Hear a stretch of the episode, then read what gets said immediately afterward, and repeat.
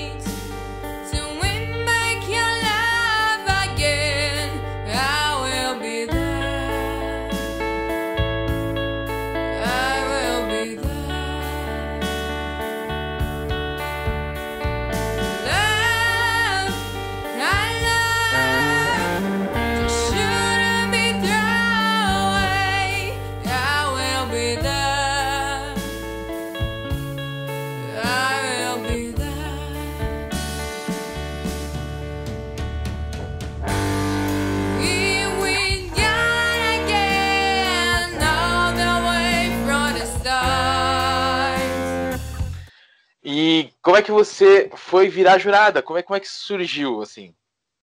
Então, estava eu, uma ocasião, tocando com a minha banda Valentine, numa fábrica de culturas. E acho que era na, na Cachoeirinha. E aí tinha uma pessoa, um homem lá, filmando, filmando o tempo todo, a gente filmava, filmava, filmava. Quando terminou, eu fui conversar com ele, né? E aí eu descobri que ele estava no meu Face né? Mas a gente nunca tinha se falado, assim, mas ele estava no meu Face. E aí, para minha surpresa grande, ele é o César Gavan, que é o irmão do Charles Gavan, do Titãs, né? Um produtor, a gente virou super amigo, é meu super amigo, assim, até hoje. A gente troca muita ideia musical, tudo mais.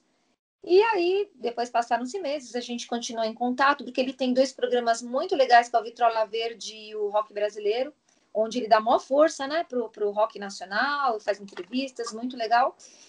E passaram-se alguns meses, e aí ele me chamou, né? É, ele, foi, ele também foi trabalhar como produtor no Canta, na primeira edição que teve, ano retrasado, e estavam recrutando os jurados, e ele me indicou. Aí me chamaram, fui lá, respondi um monte de, de, de perguntas, tudo mais, aí eu fui recrutada para o Canta Comigo. Graças a Deus. Adoro fazer esse programa. E é muito legal, e é bem bacana, assim, né? Tipo, é bem, é bem diferente. Porque você não tem que agradar um três, vai, ou quatro, como a gente vê no, no concorrente. Tem que agradar 100, né? Tem. 100 jurados, né? É um formato divertido, é um formato diferente mesmo, né? Porque além de tudo a gente interage com o candidato, porque a gente tem um mic aberto, a gente ensaia os backing vocals, não com candidato. O candidato é surpresa para a gente. A gente ensaia uns back vocals antecipadamente, antes de começar a gravação do programa, a gente faz esse ensaio. E aí, é, quando os candidatos vêm, se a gente gostar, assim, a gente tem que sentir emoção, a gente tem que gostar. Então, não é só a parte técnica, ele tem que emocionar a gente. Então, esse é o X da questão do programa. Emocionou o jurado, aí o jurado levanta, bate o botão, levanta, o nosso mic é aberto e a gente faz os backing vocals para o candidato. Então, a gente Legal. tem essa interação, né? E, assim, é uma diversidade muito grande de jurados, né? Cada um no seu estilo, cada um na sua... Todos ligados à música de alguma forma, né? uns cantores têm, têm é, o meu otorrino tá lá, o doutor Reinaldo, é, e ele trabalha com voz cantada, com voz artística, então ele é o otorrino aí das, da, dos, dos, músicos, ele é famosão no meio, né? Então tem um otorrino, nós temos fonoaudiólogos, preparadores vocais, cantores de monte, uh, temos uma veterinária que ela é, também é cantora e veterinária, então tem toda essa diversidade. E você perguntou como então foi o Cezinha que me indicou lá, né, para ser jurada. I never meant to do those things to you. And so I have to say before I go.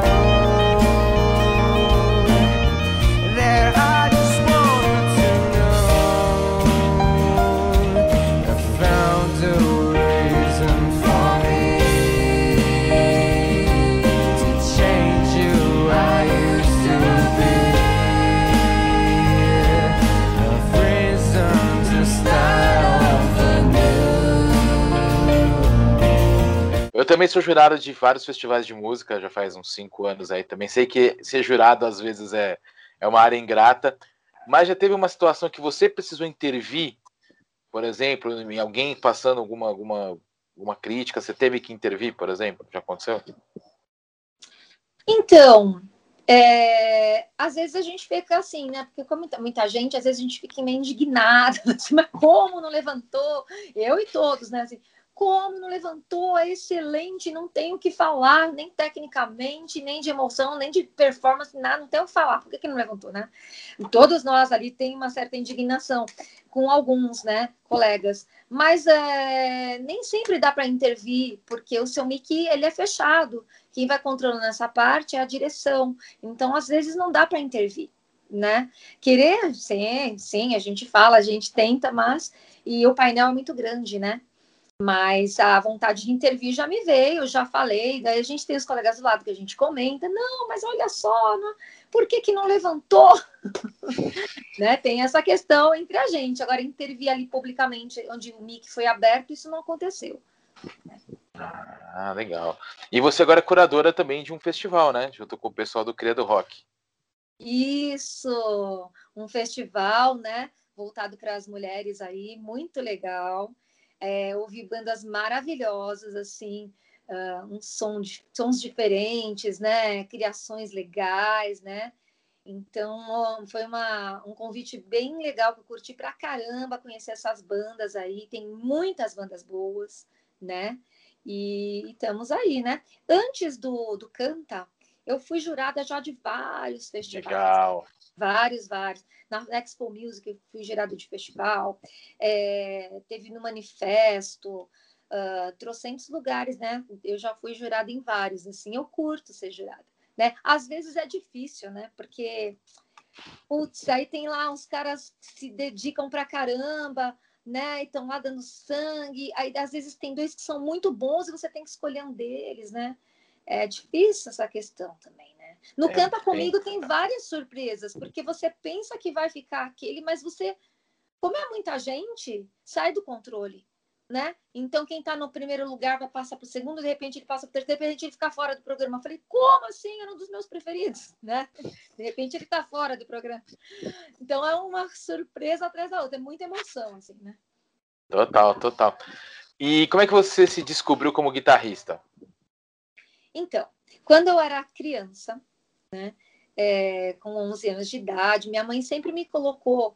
Então, eu, é, quando eu era pequenininha, assim, com, acho que com cinco aninhos, ela me colocou a fazer aula de balé, né? E lá eu fiquei. Onde minha mãe colocava nos cursos, ela me colocava, eu ficava forever. e eu me formei em balé, inclusive, balé clássico. Olha né? só. Fiz nove anos de balé. E no meio do caminho, com 11 anos, ela me colocou, ela sempre me colocava para bastante atividades para ocupar a cabeça, que eu acho que tem que ser assim mesmo, né? A gente ocupar a cabeça com cultura, coisas boas, né? Aprender. E aí ela me colocou nas aulas de piano, uma professora particular aqui perto da minha casa, nas aulas de piano, tudo mais. Eu estava indo super bem, só que eu morava, a gente morava num apartamento e eu não tinha um instrumento, eu não tinha o piano, apesar que eu ia às vezes estudar lá na casa da professora, tudo. Por praticidade, ela me colocou, me tirou do piano, me colocou numa escola de música que tinha aqui perto de casa. Ela me colocou nas aulas de violão, né? E aí eu fiz violão erudito, com a dona da escola, a dona da escola também dava aula. Fiz violão erudito, fiz flauta doce, né? E fui assim, a, foi me chamando muita atenção, né? Aí é, comecei a ouvir uns rocks, né? E aí me chamou a atenção o som da guitarra e eu resolvi fazer aula de guitarra. Aí eu, eu já dava aula de, de, de, Eu comecei a dar aula de violão com 14 anos. Não parei nunca mais. Nossa! é, meu vizinho pediu para dar aula, comecei a dar aula para ele. E eu ainda estudava na escola de música, né? Aí foi crescendo de boca em boca, assim. O vizinho falou pro outro, foi falando pro outro, eu fui aumentando, meus alunos foram aumentando. E aí a, professora que eu tinha aula com ela, tudo ficou sabendo, que falei para ela que tava, tinha começado a dar aula, ela me convidou para dar aula lá, também onde eu fazia a aula. E, e aí foi, né? Então, é, quando chegou nas aulas de. Quando chegou para eu comprar a minha guitarra, é isso que eu queria falar, porque eu puxei lá de trás. É, que eu quis fazer aula de guitarra, eu fui comprar minha guitarra, já comprei minha guitarra com meu dinheirinho lá, dividi em três vezes paguei a guitarra, depois eu fui lá e comprei um amplificador. É, antes não dava, antes a gente ligava, daí eu comecei, fizeram uma gambiarra para mim, nem lembro quem foi, se foi meu pai, não lembro, que eu ligava a guitarra no antigo 3 em 1, lembra 3 em 1? Lembro. Ligou nas caixas do 3 em 1, né? E aí via que eu tirava o som da guitarra até eu comprar meu ampli. Daí eu comprei o ampli, né, também, na época eu dividi em três vezes, e foi assim. E aí fomos batalhando, aí fui, fui, estudando guitarra, e guitarra é minha paixão. Na verdade, guitarra é a minha paixão. Eu, eu amo o som da guitarra. Legal. Eu já amo o som da bateria. Né? o negócio já é a bateria. Tentei tocar guitarra, tentei tocar baixo, piano. Não deu certo. É, cada um se apaixona que nem os animaizinhos, né? Cada um ama um, um gatinho ou cachorrinho, né? É, e eu, eu, vejo a mesma coisa com instrumento, cada um se apaixona pelo seu instrumento, né? Verdade, verdade. E você foi pioneira no Souza Lima, né? Você foi a primeira professora de guitarra. Fui. Primeira professora de guitarra, sim. Mulher, né? Que é um mundo ainda que é, é mais homens do que mulher, mas fui pioneira, sim. Fui sim. E, e você já e você consegue, você já enxerga a sua importância para para esse caminho de novas instrumentistas mulheres, principalmente novas professoras de guitarra mulheres também? Sim, eu acho que eu fui abrindo o campo assim, né? Porque antes tinha muito menos do que hoje. Hoje já não tem muitas. E antes tinha menos ainda quando eu comecei, né? Então eu fui abrindo o campo. Eu fui pioneira também na Expo Music, como mulher guitarrista, toquei lá. Fui pioneira também em escrever para cover guitarra, guitar player, que eram, eram revistas especializadas em guitarra, né, com público específico para guitarra. Então lá eu fiz entrevista, fui entrevistada, é, passei lições. E se você virar as páginas ali, também eram guitarristas homens, né? Então, sim, eu fui abrindo campo, graças a Deus, para a mulherada aí, né? E hoje você é uma referência, né? Eu vejo um monte, um monte de menina que eu conheço, pelo menos, que toca guitarra. Primeira que elas falam é você. Que bom! Fico contente com esse feedback. Muito legal. Elas, elas, elas falam que é primeiro você, depois falam outras, mas é, você aparece ali na lista delas assim.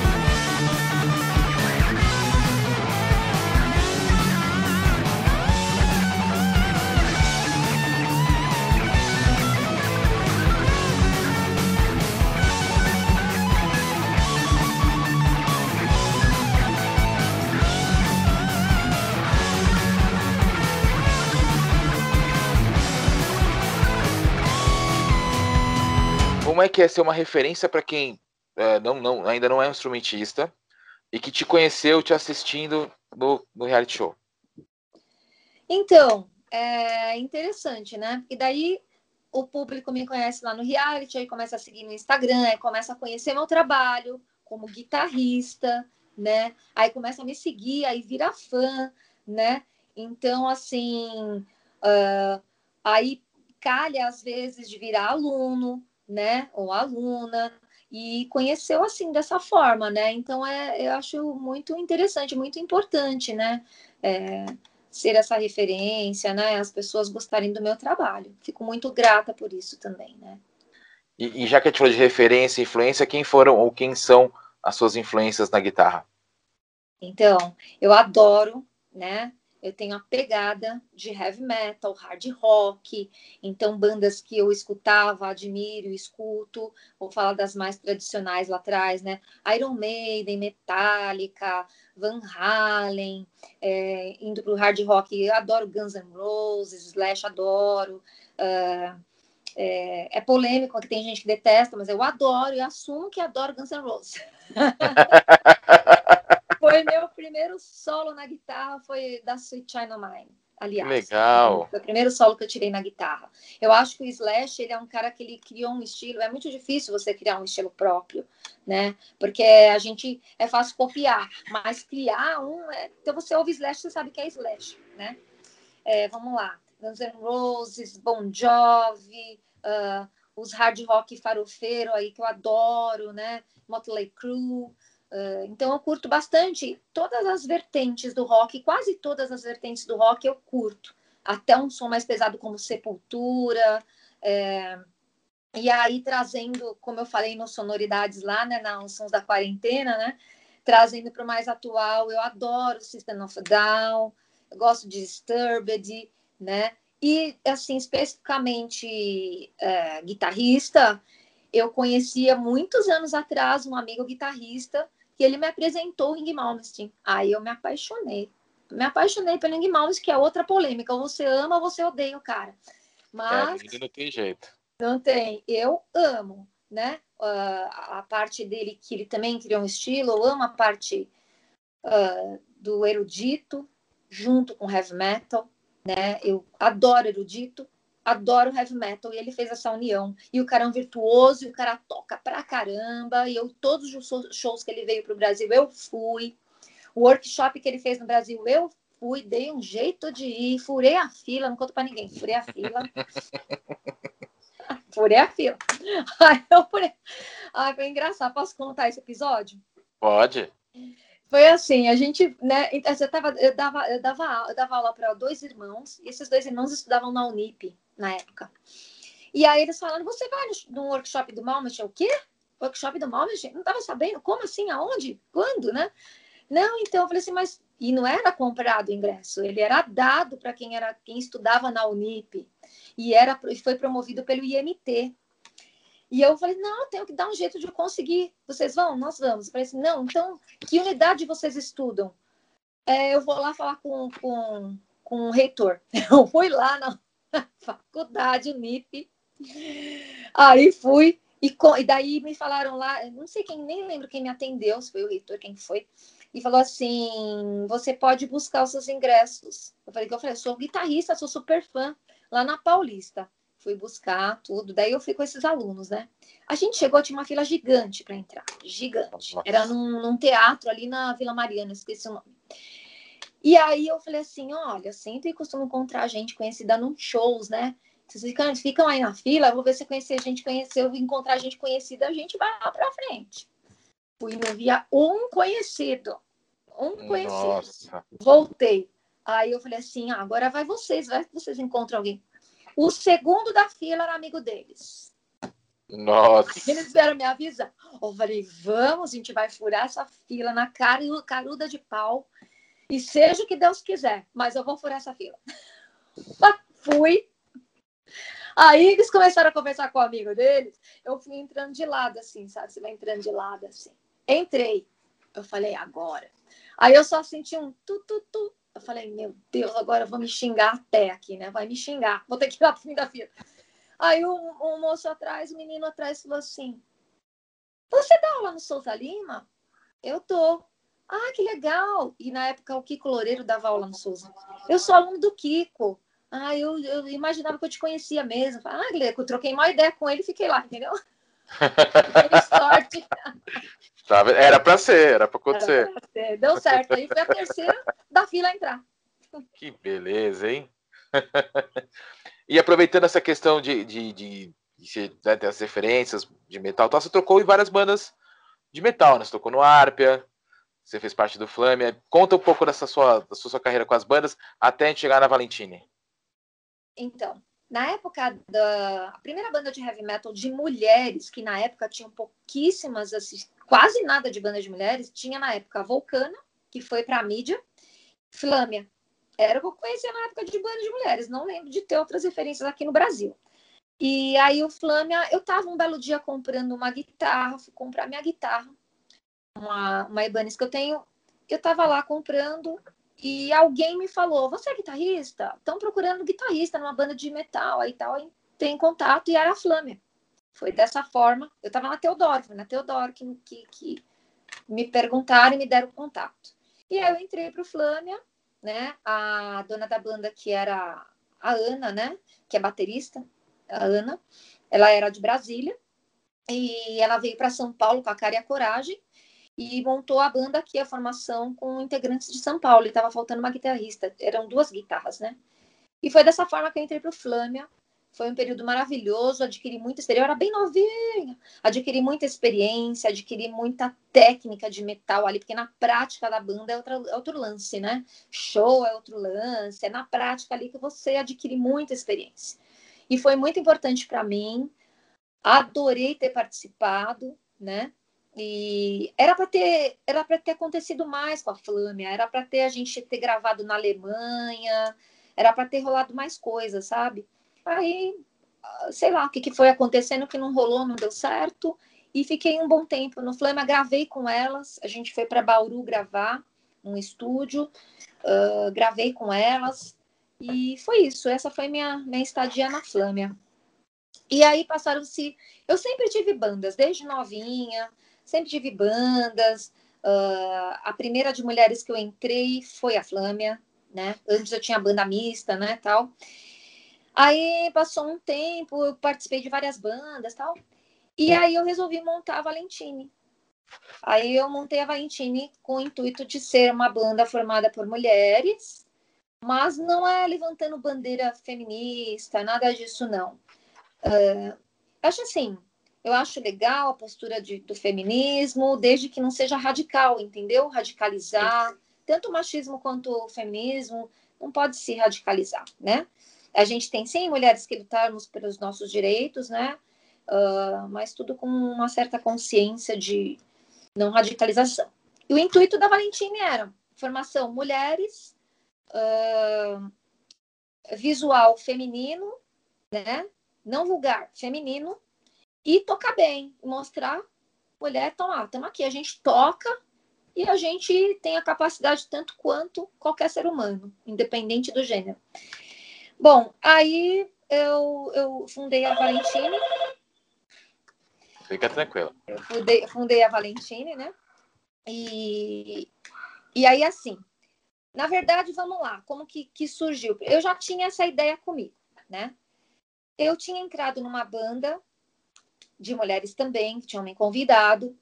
E essa banda, ela se desfez, né? Se desfez da seguinte forma: ela estava indo super legal, né?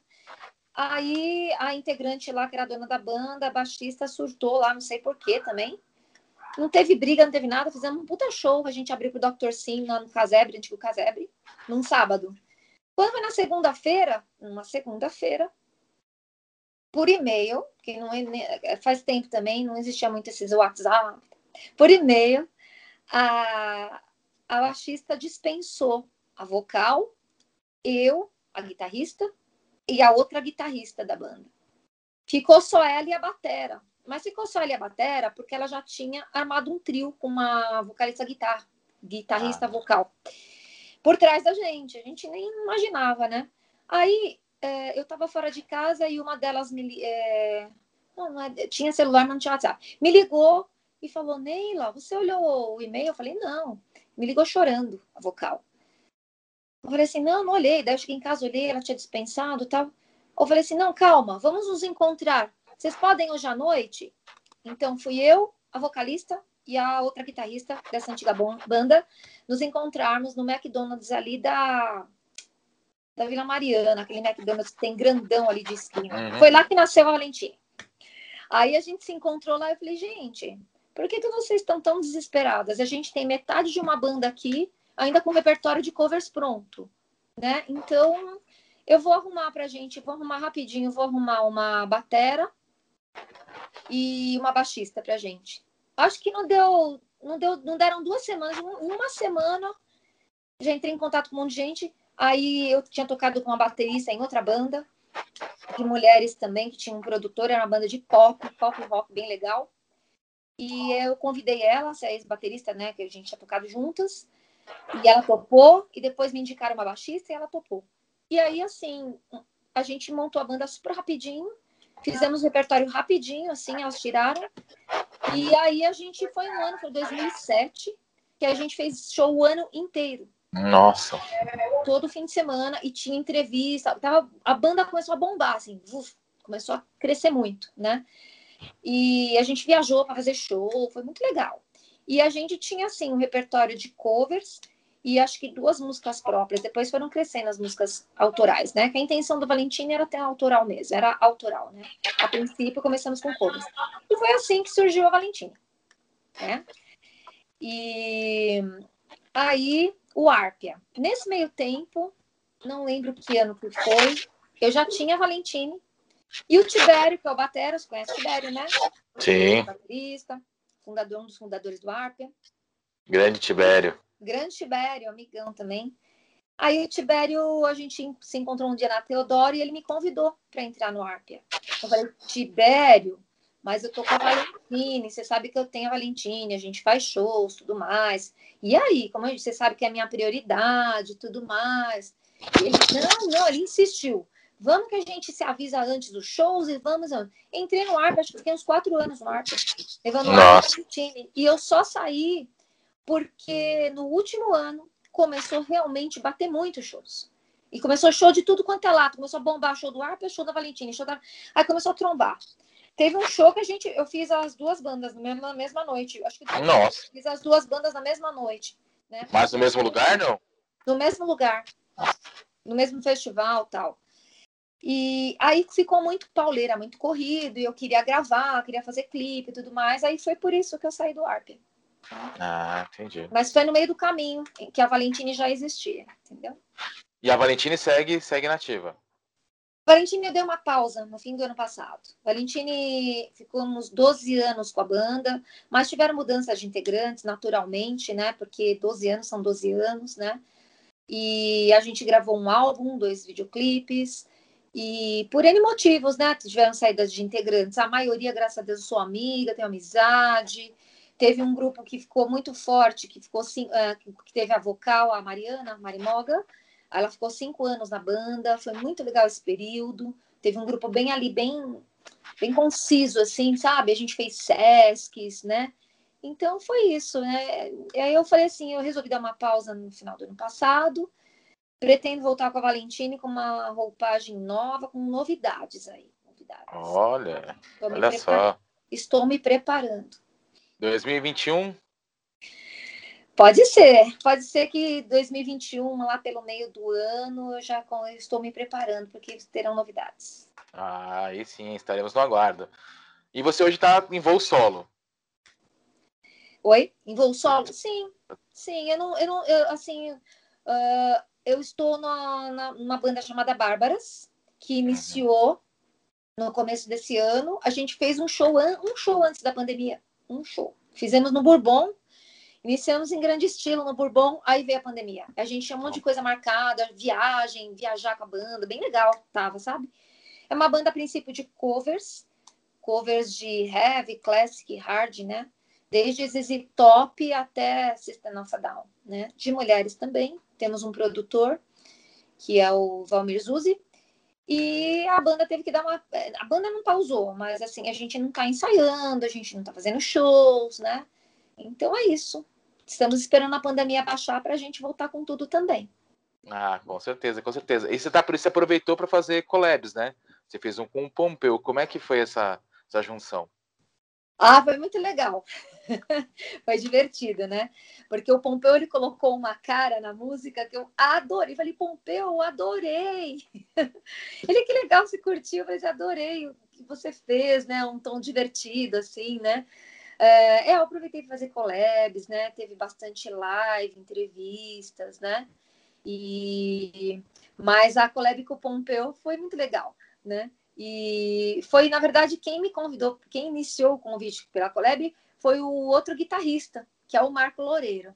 Aí o Marco me convidou para fazer essa collab, a gente escolheu a música, eu falei, a, a batera já era pré-gravada, já era gravada, né? Já tinha lá o, o, a trilha da batera.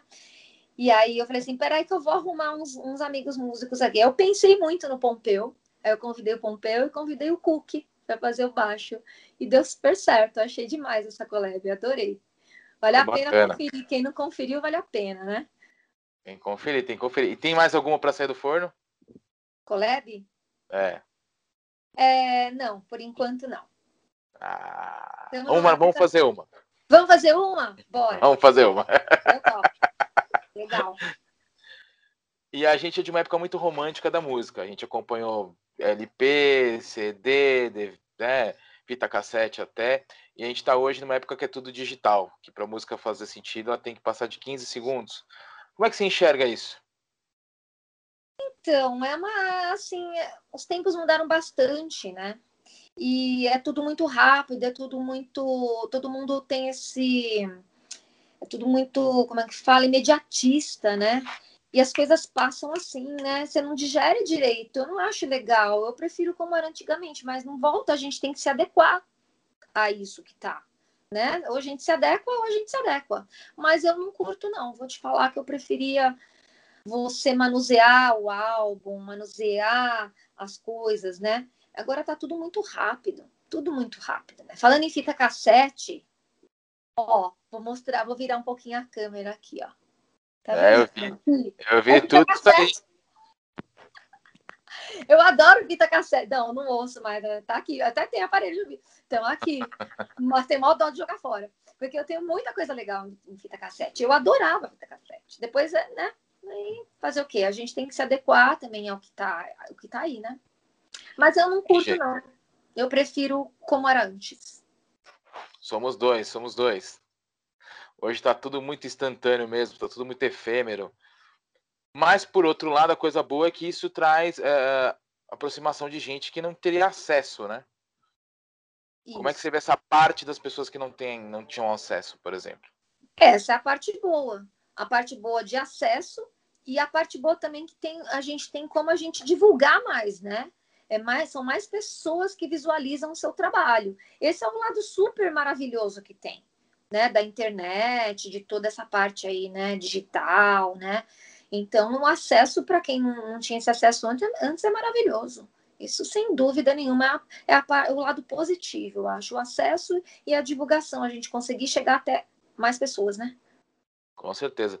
Aproveitando essa coisa da, dessa mudança da indústria musical, pesquisando sobre a sua pessoa na internet e com pessoas que eu, que, eu, que são do meio, é, elas falam cinco coisas muito legais sobre você e as matérias também deixam claro cinco, cinco coisas sobre você, muito muito bacanas assim, ah, que você toca é, com a alma, né? Que você transborda a alma no que você faz, que você é muito humilde, que você é uma diva da guitarra no bom sentido, né? É, é, de, de, talento, enfim que é extremamente talentosa e o principal, que você, além de transbordar a alma, que você põe, você mostra a verdade no que você faz.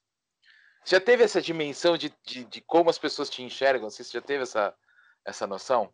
Não, eu nunca tive esse feedback. Muito obrigada pelo feedback. Não, não tinha essa noção assim de que e tudo isso é super verdade, assim, porque realmente eu procuro mostrar a, minha, a verdade ali. A música é minha vida, eu amo a música.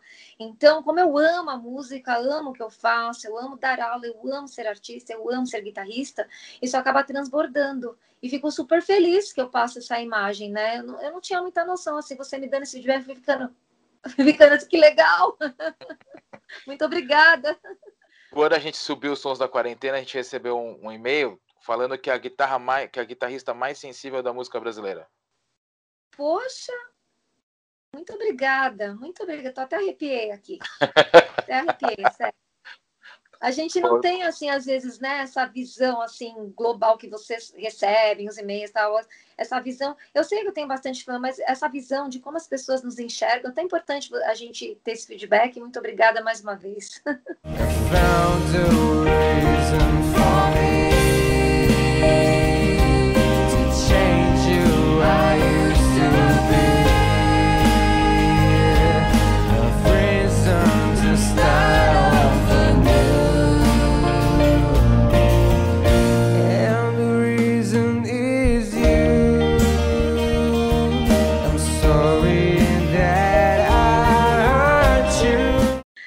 Nas, redes, nas suas redes sociais também aparecem várias pessoas elogiando esse seu lado sensível, esse seu lado, essa musicalidade que você tem diretamente nas suas redes sociais também. Estava aqui observando sim. agora também aqui. Sim, sim, o pessoal elogia e escreve no Insta, escreve no Face, alguns vão inbox, né? E eu sempre agradeço e é eu acho importante, né, a gente transbordar essa parte da música que a gente ama. Com certeza. E vou trazer para a guitarra agora. Como é que você está enxergando essa mudança das indústrias da guitarra? A Gibson decretou uma possível falência, você tem outras marcas surgindo, outras acabando. Como é que você enxerga? Ah, eu acho triste, né? Porque já pensou Gibson acabando? A gente nunca imaginava que ia chegar nesse ponto. Poxa, Gibson é Gibson, Fender é Fender, né? É, Jackson é Jackson, são as, né? é, são de qualidade que a gente sempre conheceu desde sempre, né? Quando a gente entra nesse mundo da guitarra e acabar isso e abrir falência e fechar, eu acho muito triste. Eu acho lamentável, né? Vão surgir outras, vão surgir outras. Tomara que coisas boas, né? porque coisas de qualidade a gente vê que são, é, ao mesmo tempo que a gente falou desse imediatismo, os, essas coisas vêm sendo os instrumentos, os, os aparelhos domésticos, a gente percebe que vem nessa onda de descartáveis, né? né? Dura um tempo e descarta, não com muita qualidade. Eu espero que essas novas marcas que surjam venham com qualidade, sem serem descartáveis. E que sejam raiz, porque Gibson, Jackson, Fender é raiz, né? Raiz mesmo. Com certeza. E qual seria a sua parceria dos sonhos na guitarra? Parceria dos sonhos? Ai, Jesus. Você fala com outros músicos? Exatamente. Pode ser um nacional e um, e um gringo, e por quê? Mas você fala músicos guitarristas ou músicos em geral? Quem você quiser. Nossa, um nacional. Vixe, mas tem que pensar, peraí. Tem muita gente aqui na minha cabeça. Tem muitos. Bom, vamos lá. Começar com um nacional. Parceria dos Sonhos, nacional. Nossa, pergunta difícil essa, hein? Já veio e agora? Peraí. Peraí, que agora eu fiquei em choque. Peraí.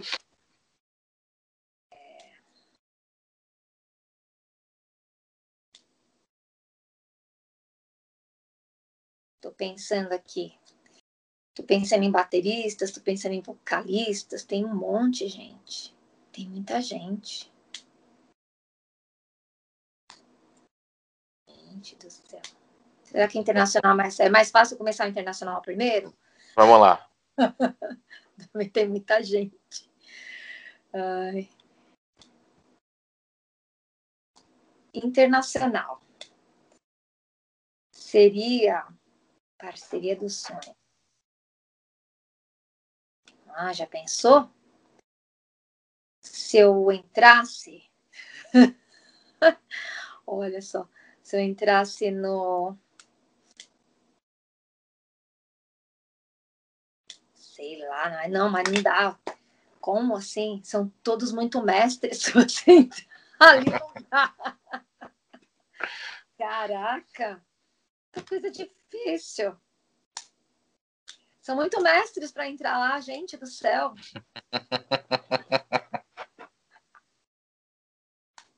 Nossa, ah, tem um monte de bandas aí, sei lá, já pensou? Iron Maiden, já pensou? Van Halen, tá falando aí. parceria dos sonhos, parceria dos sonhos, né? Imagina, imagina. Caramba, é muita gente. Todas essas bandas que eu curto, System of a Down, System, já pensou? Ah, eu acho. Pô, ia ser, ia ser legal, hein? Tem muita gente boa também, nossa, é, total, assim. Um cara que eu admiro muito, um guitarrista brasileiro que eu admiro muito, é Eduardo Danui. E o Kiko Loureiro, o ápice dos guitarristas, chegou no ápice de um guitarrista brasileiro, na minha opinião, né? Que ele lá fora super conhecido, então são os guitarristas maravilhosos que eu admiro muito, assim, né? Legal.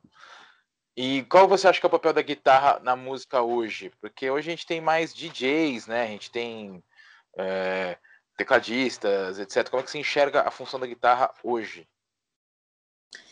Então, é complicado, né? Tem várias vertentes aí, estilos musicais, que como você falou, né? DJ, mas existe por uma contrapartida, eu vi uma, um trabalho de, de um DJ com uma guitarrista eu esqueci o nome dela, ela, ela é. Nem sei de que país que ela é. Achei muito interessante. O trabalho foi muito legal, solo, com o DJ ao mesmo tempo, sabe? Então, essa mescla, de repente, é uma, uma roupagem nova aí, uma linha para a gente estar tá, é, estudando, né? pensando como poderia ser feito, né?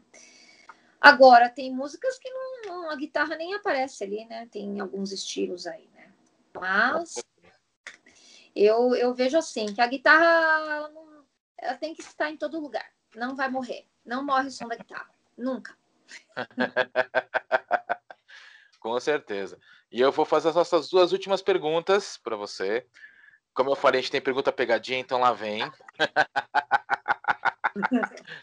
não, brincadeira. Se você não fosse guitarrista e não fosse, enfim, é, bailarina, como você disse que você é formado em balé, o que você seria? Psicóloga. Eu adoro Psicóloga? psicóloga, porque eu, eu, assim, eu fiz, eu estudei, eu fiz magistério e fiz pedagogia. Tanto no magistério quanto na pedagogia, é, a gente tinha matéria de psicologia. E eu adorava essa matéria. E eu acho muito interessante. Eu seria uma musicoterapeuta, não pode cair, cair na música, né? Não pode. Então tá. Psicóloga. Psicóloga, sim. Não, mas musicoterapeuta também ajuda. Tá, oh, tá ali. Então, musicoterapeuta. Seria uma, facu... é uma faculdade que eu tenho vontade de fazer de musicoterapia. E psicologia eu sempre tive, sério. Nunca é tarde. Nunca é tarde, é verdade. Quem sabe? A parte musical já tem, então só juntar é. com a outra parte. Exato. E pra gente encerrar aqui o bate-papo, que tá divertido pra caramba. é, quando você. Que conselho você daria por, por tudo aquilo que você já vivenciou na carreira, tanto as partes boas quanto as partes ruins, os altos e baixos, para aquele, para aquela guitarra, não, não para o guitarrista, mas para aquela guitarrista que quer trilhar o mesmo caminho que você trilhou? É, muita garra, você sempre ter os pés no chão. Uh, pés no chão que eu digo é assim. Ah, eu vou ser famosa, vou gravar um dia, vou gravar um álbum, vou virar, vou virar milionária, vou aparecer na mídia. Nem sempre isso acontece. E se isso não acontecer, não significa que você não faz sucesso. Né? Que você, na sua profissão você não faz sucesso. Não é porque você não está na mídia, você não ganha uma puta grana, isso não tem a ver, né? Então, assim, quando eu falo pés no chão, é você, primeiro lugar, se dedicar com estudo. O estudo vai te trazer, né, o conhecimento vai te trazer, a sua disciplina de estudo vai trazer conhecimento para você. Você, com isso, vai crescer na sua profissão. Então, garra no estudo, uh, disciplina de estudo, né? É, uh, barreiras e, e, você vai encontrar na frente e sempre continuar em frente, né? Naquilo, seguir o seu objetivo, não perder o foco do seu objetivo da sua profissão que você quer seguir. Então, é isso, né? E com os pés sempre no chão. Focado, estudando com os pés no chão. Com certeza, pés no chão é, acho que é a melhor coisa, né? Sim. Sempre. Sim, porque você precisa ganhar, você precisa ter um salário para que você possa comprar o seu instrumento de qualidade, para que você possa uh, gravar seu álbum. E então você tem que ter o pé no chão desse lado também, né? Então você pode pensar em levar duas coisas em paralelo, de repente, para que você consiga alavancar aquilo que você mais curte, é a música. Que área da música você quer seguir? Porque dentro da música tem várias áreas. Você tem a parte didática, de produção, e, e a gente pode ficar citando aqui N área, tem da música de artista, né? Mas você precisa de grana para tudo isso. De repente, o mundo que a gente vive, infelizmente, a gente tem que mesclar algumas coisas. Então, você pode buscar algo que se aproxime da sua da música, enquanto você faz seus estudos e vai crescendo. Você pode se ir entrando nesse meio através de algo assim que esteja perto, né? Sei lá, exemplo, um estúdio, trabalhando, sabe, alguma coisa nesse sentido, né? Para você tendo a sua parte financeira de sobrevivência e crescendo na parte que você mais curte, que é a música. Essa é uma sugestão também, né? Eu uni o que eu gosto, duas coisas, graças a Deus, eu amo dar aula. Então, eu uni o dar aula, né, para embasando o meu estudo é, como artista, e hoje eu dou aula e sou artista. Então, isso aí é a minha paixão. Né? É isso. Muito bacana, muito bacana. Falei que não ia terminar, mas tem mais uma pergunta. Essa sim é pegadinha. como, você, como é ser considerada a musa da guitarra brasileira? Nossa, Ai, fico com vergonha de responder.